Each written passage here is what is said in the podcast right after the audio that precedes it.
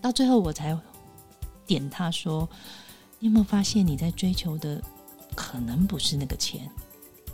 后来他就已经眼眶红红的，就说：“好像吧，或许他自己内在有了答案。嗯，我知道他的内在的答案有可能是我可能想追求的就是被认可。”大家好，我是四十好龄的妮塔。今天呢，我们邀请到啊、呃、美丽思维的品牌主理人 Amanda 来到节目。我们先请 Amanda 跟大家打个招呼。嗨，大家好，我是美丽思维 Amanda。你有没有觉得声音非常的疗愈？跟大家介跟大家分享一下哦，Amanda 是我就是前阵子有跟大家分享，我有去上以色列的图像式引导，他是我的导师。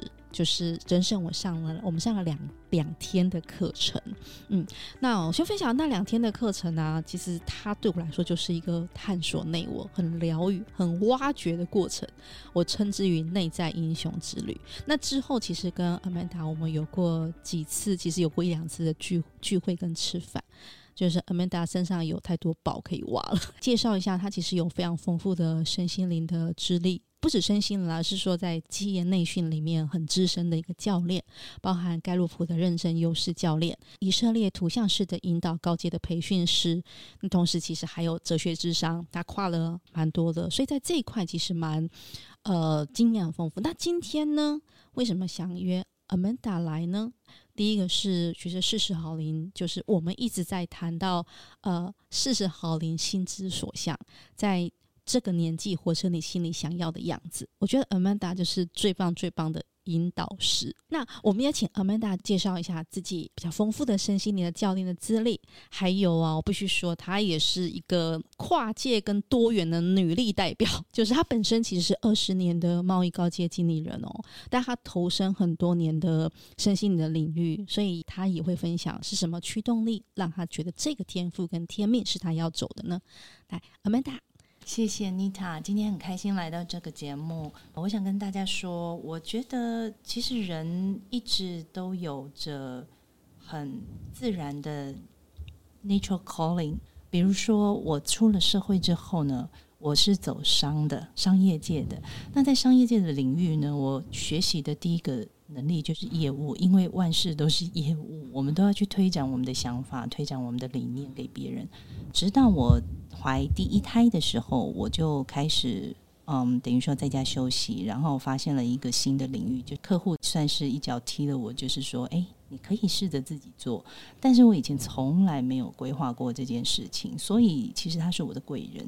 等到我开始自己做的时候，嗯，中间的过程我当然经历了很多，因为这有很多的血泪史，因为其实一刚开始我必须一个人身兼数职，我可能要。呃，是业务，但是我又必须身兼采购。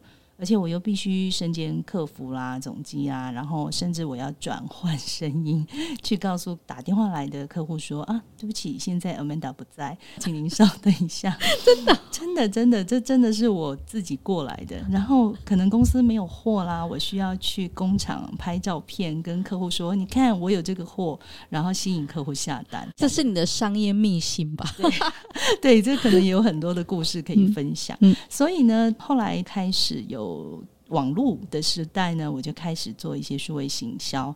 那做了数位行销，开始行销到海外呢，我就觉得说，呃，慢慢的就是嗯，用这样的方式去去吸引国外的订单。但我觉得最终最终有一个发现，就是说，其实最终还是人这个问题很重要。那我喜欢跟客户交谈，是因为我喜欢这种。引导，或者是我常常讲，就是跟客户在跳 Tango 的感觉。今天我跟他熟悉的程度，可能是从零到五，我可能是今天进展到三分，又会退一点，还不到下单要购买的程度。那有的时候再进展一点，到了四分了，我知道什么时候准备要进球了，那种感觉。所以，呃，有的时候我在做这样子的商业上的分享跟教学的时候，我觉得再怎么样数位行销，到最后哈，都还是。决定者在那个人，所以我其实是喜欢跟人互动的。Oh. 所以商业上的历练抹灭不了我这种对人的兴趣。然后我再回头过来看，我发现我小学的时候，其实我就非常有直觉力。比如说，我小学上学的时候，我看那个天空的那个云是很奇怪的形状跟颜色，我心里面就会冒出一个声音说，要有地震了。哇塞，真的，真的，真的，所以我就发现，我这样子的天赋其实深埋在身体，或者是我的这个年纪里面。到了长大之后，包括我读书啊，包括走入社会，包括后来生了孩子之后，我现在其实有三胎，就是我我会觉得说到这种时候，我觉得回想过来，我觉得我小时候就是对人是有兴趣的，而且我对一些。周围的觉察我是有的，只是以前小时候不懂，包括我可能会觉得，诶，某个大人在说谎那种感觉，所以你对于人的敏感度很高。你看，我读了书，然后又选择商科，然后又进入了社会，然后做做做到现在。因为我其实贸易公司已经创业已经二十年了，嗯，然后中间经历了数位行销，经历了呃很多的不同的身份。因为很多单位会请我去帮忙分享如何接国外订单，如何去做一些比较温暖的这种客户服务。但是我后来发现。其实最重要是那个人心的部分。我在教学的时候，我发现只要这个员工他没有想要改变，再多的职能训练都没有什么变化。嗯，他不太会去自己破框学习。所以，当他的心要开了，他愿意敞开，那才是转变的契机。所以我才觉得说，OK，我回想到我小时候这样子的经历，我就开始慢慢去多学习了很多。呃，教学的系统以及教练式的系统。那比如说您刚刚提到的 Gallup 的这个天赋的测验，这个也是其中一个。它是用科学化的方式去了解到我们人是怎么思考一件事情的。比如说，我只是很单纯的讲啊、哦，我这个人很外向，或你很内向，但这只是概率。有的时候在外向上面还有更多的不同的阐述。比如说，外向是有些人是。事情不经过思考，他可以直接开始开干，他可以直接做，动手做，因为他没有办法等。但是有些人会觉得，我必须要想清楚，我才有办法去跟人家说要怎么做。对，所以有的时候其实越了解，你就会觉得说，哎，人真的很多种样貌。好，那再讲到那个图像式的引导是这样，图像式最重要的是要去探知我们的。潜意识，我们冰山底下的那个东西，因为当我们知道我表面表现的是这个样子，可是其实底下我们应该是有一些信念在驱动着我们去做这件事情，或者展现出那样子的应对方式。好比说，今天可能有些人小时候会觉得说。赚钱是辛苦的，那就是一个信念，限制性信念，限制性信念。对，那可是他到了长大，他就觉得，如果他看到别人在休息，他会一直去责怪那个人，觉得说：“哎，你怎么可以这样子？你要知道这事情要怎么样，你要努力呀。”这就是一样，我们就是一代传一代，所以永远都是在轮回这些事情。那其实我现在的想法是，我想要做的是。女人思维这件事情，是因为我觉得，呃，我一直觉得我自己本身是创业过来的，然后我在创业跟呃生孩子的这两个阶段，三个孩子，然后这两个阶段一直是全部是卡在一起的，所以我知道在这个时期有非常非常多的女性，她会需要支持圈，所以我现在觉得美丽思维其实就是一种支持圈的感觉，它就是一个。想要唤醒这样这样的类型的人，他内在的心灵之美，或者是内在力量，也像您讲到的，就是上我的课，就是。你有找到你内在的 inner hero 那种感觉？对真的。其实我我想要就是 echo 一下刚刚 Amanda 提到的，因为我上的是以色列的图像引导。那我我介绍一下啊，我们上的那个牌卡，它其实有几张啊？它很很，它其实有很多套的工具，对，很多套的工具。那其实它都是以一张一张的图像摄影，其实它是摄影照为主。是对。那我印象很深刻，是我们在上那个课，我们那天是五个学员，其实 Amanda 让我们拿。拿第一张卡，但是他下一轮会跟隔壁的会拿给隔壁的人。很奇妙呢，我们同一张的图卡，同一个的呃图像照片，可是我们两个人的解读观点不同。但是更奇妙的是，那个解读观点，我们也不知道为什么会是这样的直觉的想法。嗯、那刚刚他在 Amanda 说的，其实那是我们潜意识。是对，所以我我觉得在这个像 Amanda 其实刚刚提到他前半段很多商业的经验，很多商业的部分，但是他更多来自背后，就是我我觉得我们谈到他，他谈到的其实我很有感的是关于潜意识。就人很多人跟人之间是连他自己都说不出来，可是 Amanda 可能感觉到了，对对，可是 Amanda 会感觉到，因为那个是他潜意识下。我自己觉得我跟 Amanda 的相处是这样子，是就是呃，或者课程上面，就是所以很，所以我们现在谈说 Amanda 刚刚前面谈的限制性信念也好，或者是说刚刚讲潜意识，那在跟他越来越深的合作，跟当然自己四十以后的历练呐，越来越。相信很多是，呃，商业或者是说那些都是 skill 技能，我们没有不要。那在二三十岁的时候，那是我们最扎实的功真功夫。是对。可是到了四十以后，就我们其实会回头来看，就是像 Amanda，我所以刚刚问 Amanda 说，哇，你这么多的经历，所以他提到原来年轻的时候，他其实就有这样的感觉，包括跟我的供应商、跟我的伙伴、员工，我都觉得。我会大概去猜、去感觉感觉他们的情绪，嗯嗯，对，对。我发现哦，其实我在跟那个外国人、我的客户在聊天的时候，甚至我客户都会说：“Amanda，为什么你是一个这么特别的供应商啊？你是从来没有供应商跟我聊这些话题，让我觉得很舒服。”哦，舒服，哎，这样蛮重要。然后第二个是、嗯、有一个客户，连家里可能发生一些状况，可能他的弟弟出车祸啦，他妈妈什么送急诊，他都会跟我聊，他就会觉得说，Amanda，我不知道为什么我都会跟你讲这些话，我觉得你有一股魔力。哎，真的真的。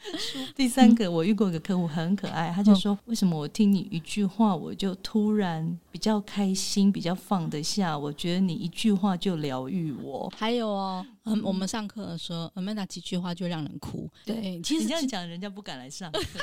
不会，哎、欸，那个哭是释放，而且了然，你知道吗？那种，对呀、啊，那种，哎、欸，我觉得那是和解。我觉得这一段呢、啊，我我想要先暂停 echo 一下，就是说我我觉得事实好龄的朋友们应该也还蛮多，像是你们一定有这样的内在的自己，嗯，就是他可能你自己不知道。可是，呃，就像 Amanda，Amanda 是可能他，因为他慢慢的觉察到，是从他商业这边发现到他的跟别人可能他在做呃 business 做业务真的对，不太一样，不太一样，对，对，所以这边我想讲的是，如果跟如果你在你的工作领域上面，或者是呃你在你的生活，或者是你在不同的身份里面，你会感觉到有跟人家不一样，呃，不一定是你的问题，没错。这是重点。对，我要我其实要跟思考，因为很多时候我们太完美主义的会觉得，哦，比如说听我们的听众，可能都是很多是小主管、中阶主管，大部分都是职业的女性啦，或家庭主妇也一样。如果你们在这些社会框架的身份，不管是业务，我们定出来了，所以定出来这些身份，其实是或者是妈妈，或者是老师，或者是太太。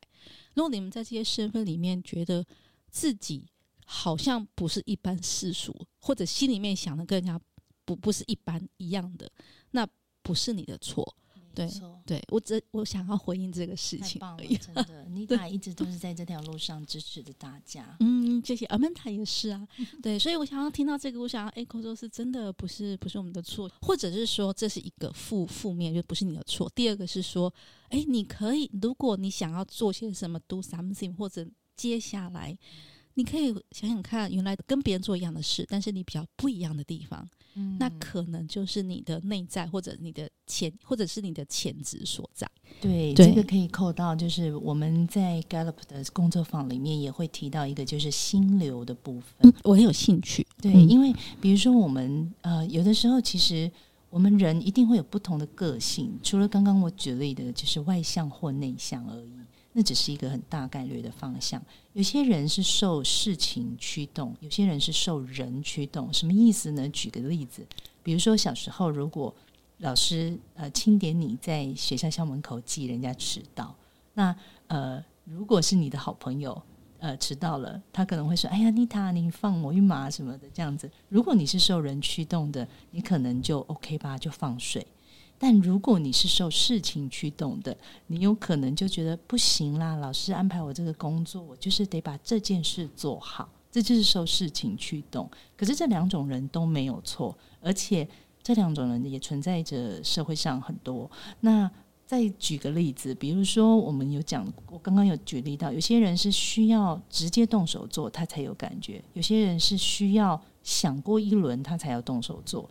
那这种个性是什么？不是谁快或谁慢的问题，而是他本身大脑结构和思维不太一样。有些人喜欢在大脑里面先形成一个蓝图，他才要做；但是有些人是边做边修正。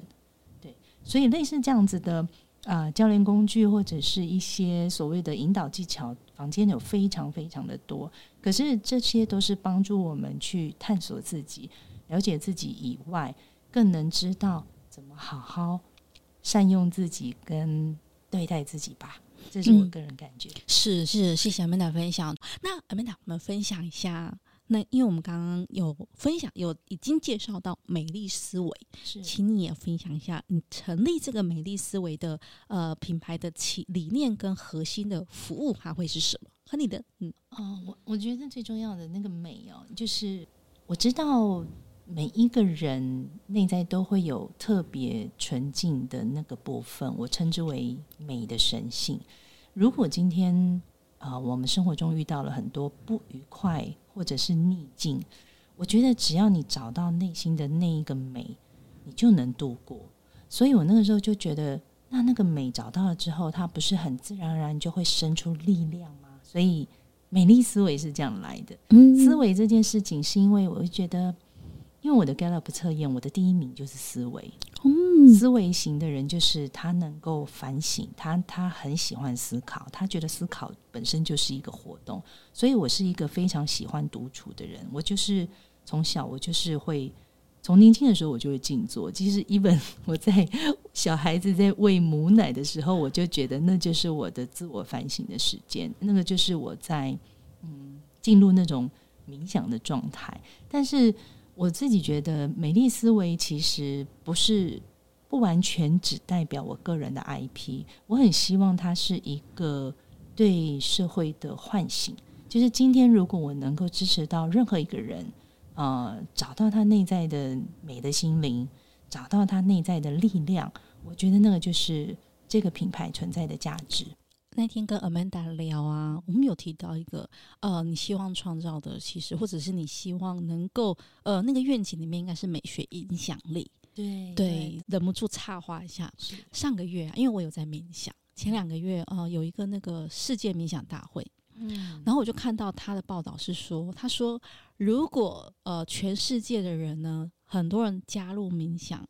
整个的能量场，其实地球呢就会更纯净，因为你就更 peace 嘛，更平和嘛。没错，对，其实那个能量场，对，对我觉得那是一个很棒。所以，如同今天 Amanda 讲的美学影响力，那就是一个一个很棒的影响力。那而我们很扎实的，其实刚刚说到 Amanda，其实刚刚提的盖洛普，呃，以色列的图像引导，那它都是它都不是只有职能跟技能，它更多的是从。你不知道的潜意识，你不知道的你自己去挖掘出来。对，我就忍不住，因为个上了 Amanda 的课，然后就也 分享了很多。所以，那 Amanda，你接下来哦、比如说，哦，我刚刚讲说像盖洛普的服务，或者甚至还有哲学咨商，对，那核心的理念，还有刚刚讲服务的项目，我有听到一个很有趣的六感，六感美学。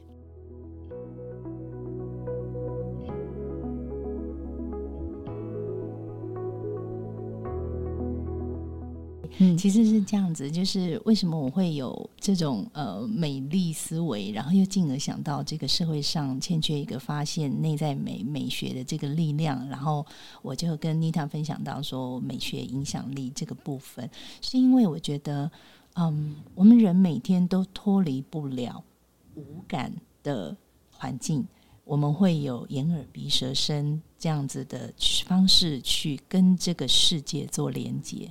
那到最后呢，它会进到我们的心，我们心的感受，这就是第六感。那所以呢，我们常讲女人讲女人的第六感最准，对，就是因为心嘛。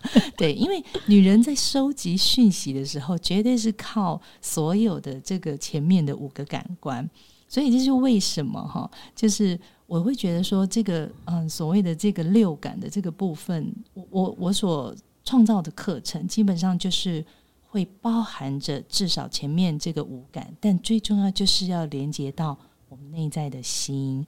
所以我会常常说，就是我的课程呢，会包含着五感的体验，会包含着六感或者是六觉那种感，那种。我们拿六觉是什么？其实这就是觉受的意思。嗯，这种觉就像是今天，假设今天举例视觉的部分啊，呃，今天假设花艺好了，我们今天如果去上花艺师的课，回来把自己。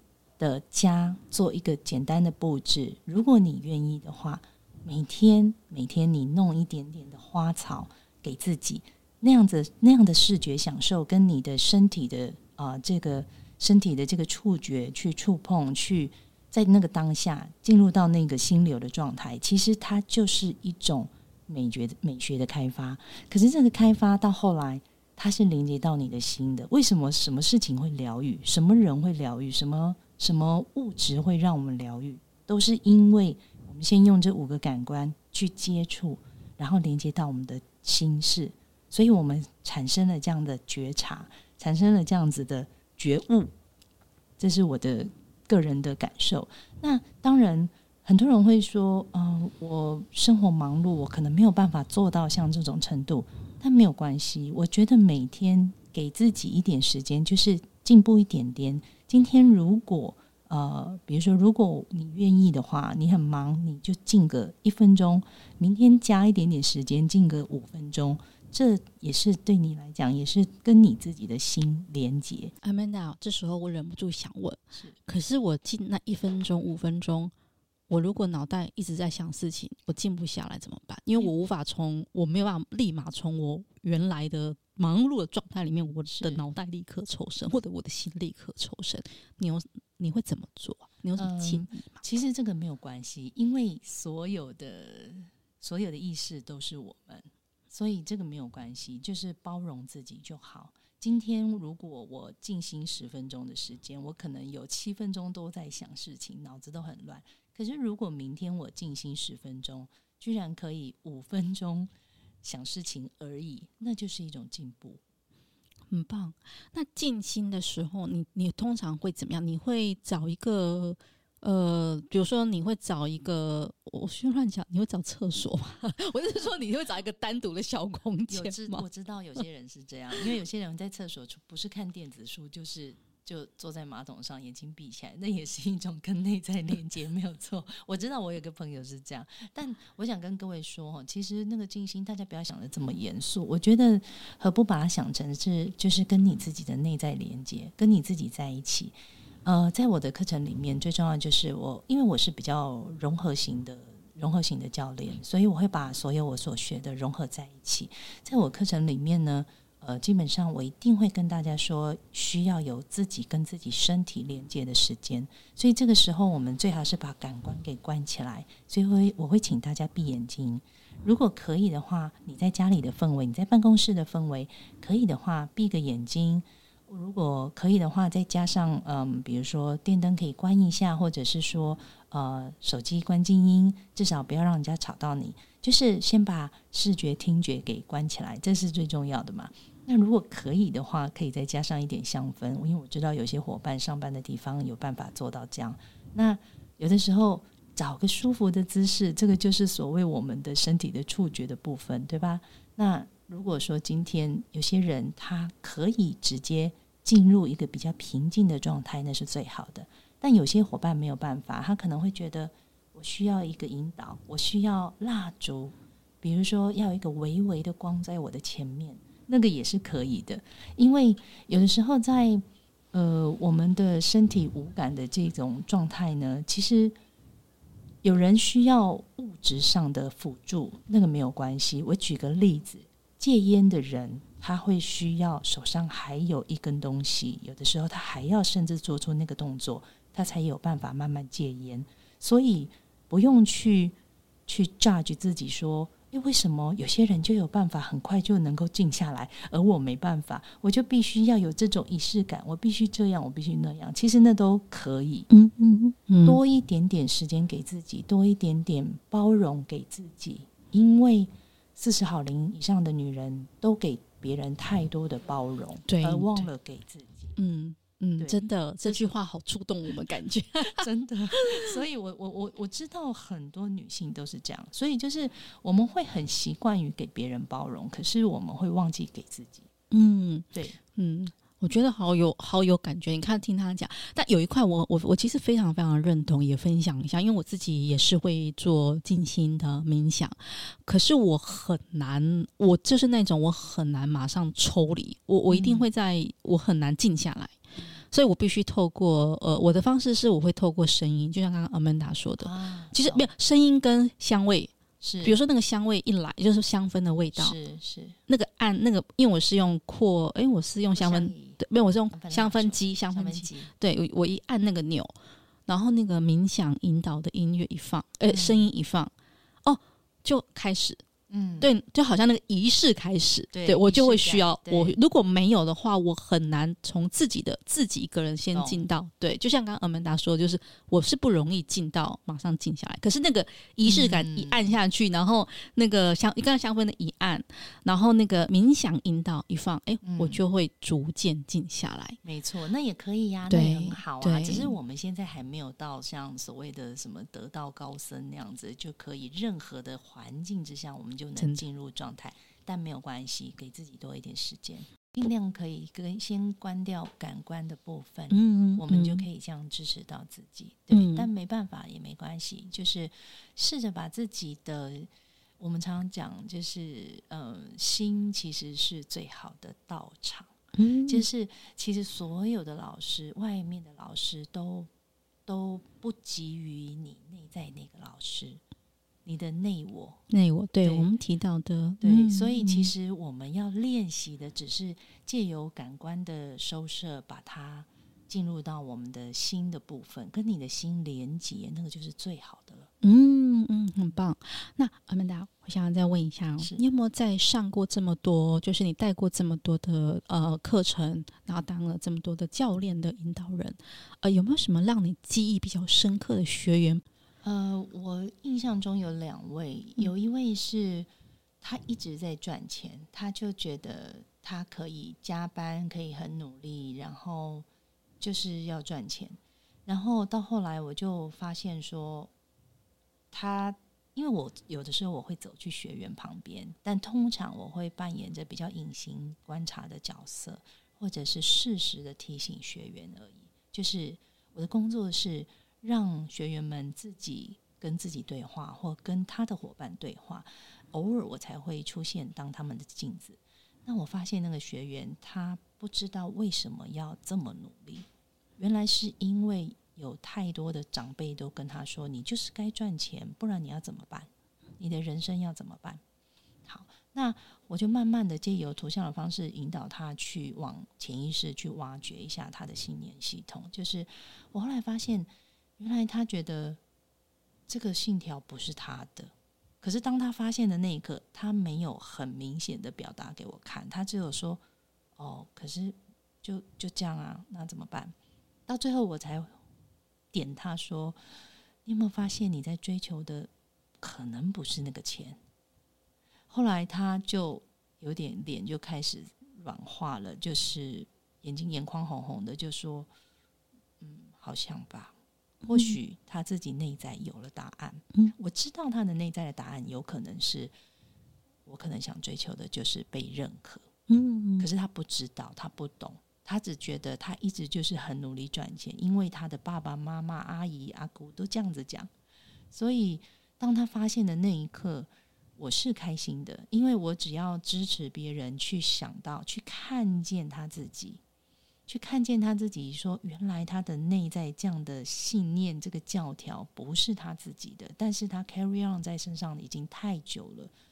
只要他看见那个就值得了，就算这个学员不说出来，我觉得就值得。嗯，第二个例子是有一个人曾经跟他的同部门的伙伴有过吵架，有过 fighting 的行为，那他的主管也很头痛，因为这两个人对他来讲都是得力助手。可是，嗯，在课程之前，其实主管有跟我沟通过，他很希望找到市面上的一个课程，是不要这么多的职能训练，但是能够让他的他的职员们能够上了这个课有可能更好的感情啊，或是向心力呀、啊，但是他又不希望是那种所谓那种。年底的共事营或拉拉队，大家在那边信心喊话的这种，所以就经由朋友的介绍，所以朋友就找上了我，就去帮助他们做企业内训。好，那这个人他是怎么样？他跟的他跟这个同事吵架之后，两个人就相安无事。可是所有的同事都知道，只要进到那一个部门的空间，其实就是低气压。你知道我们人的皮肤是有感觉的，我们人的细胞其实身体是非常诚实的。你遇到某些人，你就会紧绷，你就会有一点不想靠近，那都是有原因的，就是要相信自己。好，那但我不是说你一定要 walk away，不是这样子，而是说你要知道，你潜意识开始在给你讯息，从触觉，从你的皮肤在告诉你讯息。好，那大家知道进到那个部门就是非常的紧绷，但不知道怎么处理。所以呢，在上课的过程当中，他抽了一张卡，他就觉得说：“哎，这个我我觉得这个就是跟他旁边的人在讲话啊，讲话，可是就是没有很没有。”我就问他说：“那你觉得这个他们是讲什么话题？”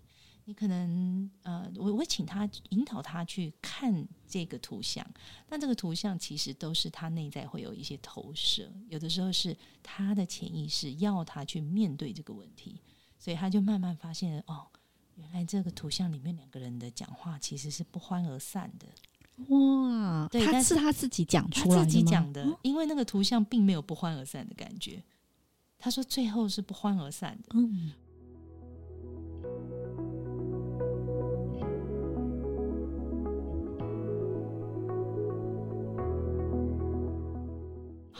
他就说：“呃，那那对啊，好像怎么变这样？他自己就这样说，怎么变这样？然后我就在旁边试着引导他说：那这样的画面有没有体现在你的生命当中？嗯，他就有，他就我之前有跟哪个同事吵架吵蛮凶的，他就自己说了，可是。”所有的那一群员工，大家都知道那件事情是不可以再提的。可是，在那一次课程，他自己说了出来，他自己说了出来。好，那所以，但是我也没有再继续 push 他去看。嗯，我就说，OK，如果你有这一层认识，那很好，你已经发现了，这或许就是潜意识需要你去面对的。你要选择什么样的路都可以，因为选择权在你。我们的。职责也只是从旁协助你看见你自己，但你有你的选择。OK，那就觉得他就点点头，若有所思。后来呃，课程结束之后，呃，我就我了解，从旁侧面了解，就是他跟那个以前曾经 fighting 的同事有试着和解。嗯嗯但是他还是说不出道歉那句话，对，但是他有试着跟他说话，嗯嗯，嗯，对，就是这是我后来听到的的部分，就是他有试着去跟自己和解，也跟对方对方和解，是。哇，这样就我觉得这样就很很棒，因为的确在那样的课程里面，哦、呃，我记得 Amanda 刚这提到一个就很实际的例子，就是刚刚 Amanda 分享的。另外，我自己在那两天的课程里面，呃，是有一个感悟，就是。很多时候，其实，在课程中，它引导我们的是我们的潜意识里面，但是我们说不出来的，可是图帮我们说出来的，或者是图像出来，但是透过 Amanda 这边的呃，Amanda 你的引导，然后让我们自己说出来。没错，而且当事人有的时候会觉得，哎，为什么我会下这个判断？对对，所以其实呃，Points of View 就是啊，刚刚曼大家讲，我们去上了以色列的图像室，嗯、也蛮鼓励，就是事事好灵的听众朋友们有机会，对你因我，所以我说他称为内在英雄之旅啊，就是内在之旅，就是。因为你真的不知道你的内心里面实在在想什么，潜意识里面。没错，没错。那 Amanda，我们的节目啊，就差不多要到尾声了。对，因为其实我们聊的还蛮还蛮多的，蛮开心的。没有很多吗？好像还不够。谢谢对，那 Amanda，我想要问一下哦，呃，你有没有就是想要应该说，请你分享嘛？因为提到嘛，我们对于面对人生、工作、家庭的很多的挑战，嗯，那你建议我们给我们三个，就是如何好好的回应这个世界，跟自己内在共处的几个练习。我们刚刚有分享了一个静坐，每天就是抽一个十分钟静心啦，就是五到十分钟。嗯，那你这边还有没有什么第三个小分享呢？好，第二个我想要跟大家说哈，我觉得呃，因为这边的听众大部分都是女性，那我想跟各位女性朋友说，你值得你所想要的，因为太多人啊会觉得说，嗯，没关系，这个。下次再想，或没关系，这个先给你，没关系，呃，我可以以后再考虑。嗯，我觉得我们都会很习惯，就是先给别人，很习惯包容别人。可是各位要知道，我们有的时候其实是自己的频率到一个状态的时候，你自然而然才会吸引到对的，就是因为我们会有不配得感。哦，哎，对耶，哎，可是我好好奇，为什么女性都会有？因为我不是第一次听到这个理论嘞，就是女性会觉得自己有不配得感。对，因为因为我们从小被教育的这个。被这个时代的教育，其实就是觉得说，哎呀，我没关系，我们东方人嘛，还有包括女性啊，或者是说你是大姐呀、啊，你就应该先满足弟弟妹妹啊，这样，这这个是有的，这种状况也是有的，也难免有的时候我们会觉得说，哎，没关系啦，先给兄弟姐妹啊，没关系啦，先给同事好了。但呃，我我说的不是说你一定要去争，或者是一定不能让，我说的是。其实这个世界的资源是无限的，只是我们大家都觉得是有限的。既然这个宇宙是无限的，其实它会有它的一份，你也会有你的一份。嗯，那就是如果你没有把自己调到更高的频率的状态，你会那个会比较慢来。嗯嗯嗯。就是没有办法显化就对了，懂？阿曼达，那怎么样调高自己的频率啊？我问的更具体一点。第一个，有机会的话，可以以后多多看我的影片，多听我的视频，或来我的课程。对，好，哎、欸，很期待，我很我很推荐、嗯，也很也很鼓励大家。其实，主我觉得有三个，我还是继续分享我上课，因为今天介绍阿曼达分享他来，其实也就是我自己的体悟跟我自己的挖掘。对，跟他们讲讲的，呃。你呃，刚我们刚刚提到，我们还是回到我们说的，就是内在共处练习。除了静坐之外，第二个是，我也鼓励你可以选择不，不管是 Amanda 的课程、嗯，或者是说你想要去的，当然，当然，对 YouTube 或者是什么，其实上去你去找一段你有感觉的、有兴趣。因为我的朋友有些呃比较远的朋友，他并不一定会用冥想的方式，懂？对，有些人会用运动的方式，没错，也也是某一种。对，运动也是跟身体很好的连接、嗯、连接。瑜伽，瑜伽其实是蛮。多蛮普遍，对。然后那第三个呢？有没有第三个在我们的空忙碌的时间里面可以稍微跟自己共处的？我觉得是幻想，不能说幻想，呃，应该是说，如果可以的话，哈，试着用发挥你的想象力，就是把你放在一个小房间，隔绝外界的人事物。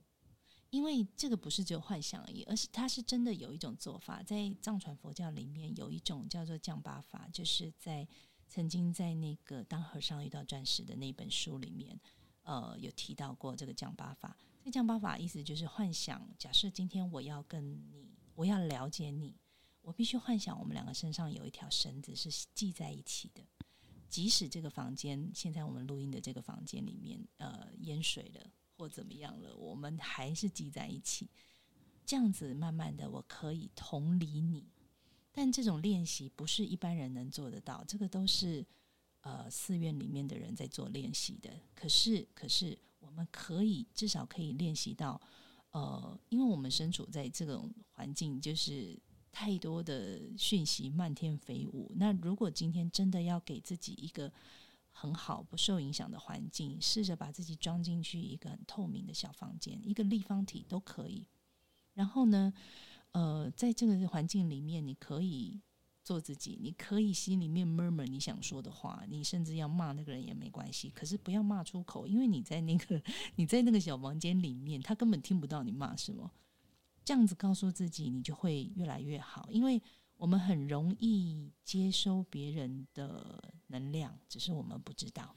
嗯，我就很同意，很同意。对，对，因为在我们自己还没有学习任何的这一些、嗯、任何的这一些练习之前，我们还在这个社会当中的洪流里面，我们不知道我们在接收别人的能量，可是其实我们是。嗯，今天我们为什么看到一个小 baby 会觉得好疗愈哦？为什么看到一只宠物，宠物来给我们抱抱，我们就觉得很疗愈？为什么有些人喜欢撸猫？那都是能量交换的过程。嗯嗯，所以如果今天有遇到你不喜欢的人事物，试着把你自己装进透明的小房间，但是不需要告诉别人。这种练习不需要告诉别人。嗯，这种练习是给你自己。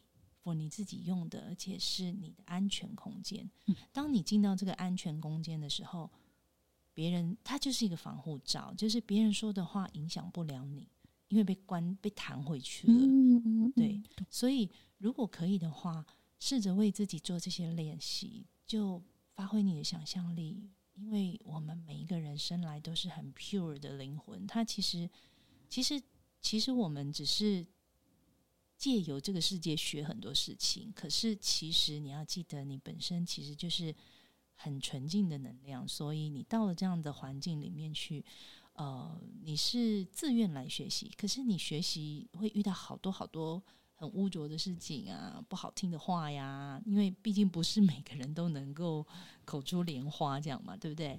不是每个人都能够称赞你，可是不代表。不代表你是无价值的，因为他们说的不一定是真实。